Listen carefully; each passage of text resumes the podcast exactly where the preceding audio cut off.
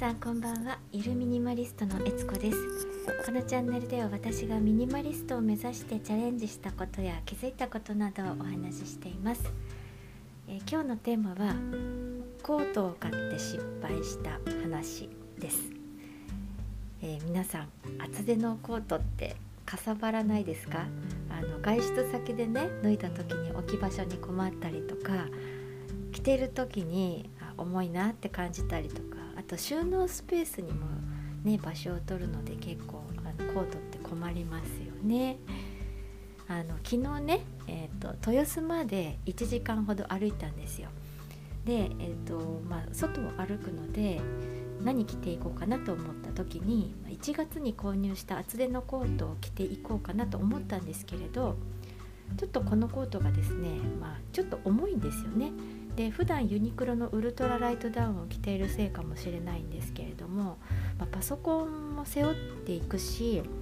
腰回りがちょっとワイドになっているデザインなので長時間歩くのにはちょっと歩きにくいかなと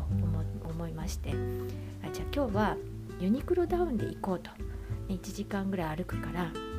コート軽い方がいいかなと思ってダウン着を着ていこうと思ったんですけどダウン1枚だとちょっと寒いかなと思ったので、うん、どうしようかなと思った時にふとあることを思い出したんですね。重ね着です。そうだこの前ユニクロのマネキンがダウンの下に UV カットパーカー着てたなと。で幸い私あの手元にノースフェイスのパーカーがありまして、まあ、あのレインウェアなので風も通さないし薄手なんですけれども結構1枚でもあったかいんですよね。で防寒着としては最適だしよしこれをダウンの下に着ていこうと思いまして重ね着で行きました。で結果ですね、まあのその日あの昨日はあのちょうどね冷たい風が吹く日でもなかったのであのあのちょうど良かったんですよね。あの気気候的にもちょうど良かったんですけれどもあの全く歩いていて寒いと感じることもなく1時間快適に歩くことができました。で、えっとこのコートなんですけどねそのね厚手のコート1月の初めに、えー今年のね、えー通勤用にと思ってきれいめのコート欲しいなと思ったからそのコートを買ったんですけれども、まあ結局1月の終わりからリモートワークになってしまいまして月に1回週に1回しか出勤あのしないようになっちゃったんであんまりコートを着る機会がなくなっちゃったんですよね。で、えっと、実際あの、まあ、出勤している周りの方を見ていてもカジュアルなカジュアルなコートを着ていらっしゃる方もいますしあとそもそも、まあ、仕事中にコート着ないので、まあ、実はあの、ね、そこまできれいめとかあのあんまりこだわらなくても、えーコート何でもよかったんじゃないかなっていうことにも気がつきました。コート買う必要なかったんじゃないかっていうねあの10回も着ていないコートななので、まあ、時期的なんですけれども使用頻度少ないんですけれどももうね2月も終わりだし時期的にもメルカリで売ることはできないしあとねあのすぐに毛玉ができてしまったんですよ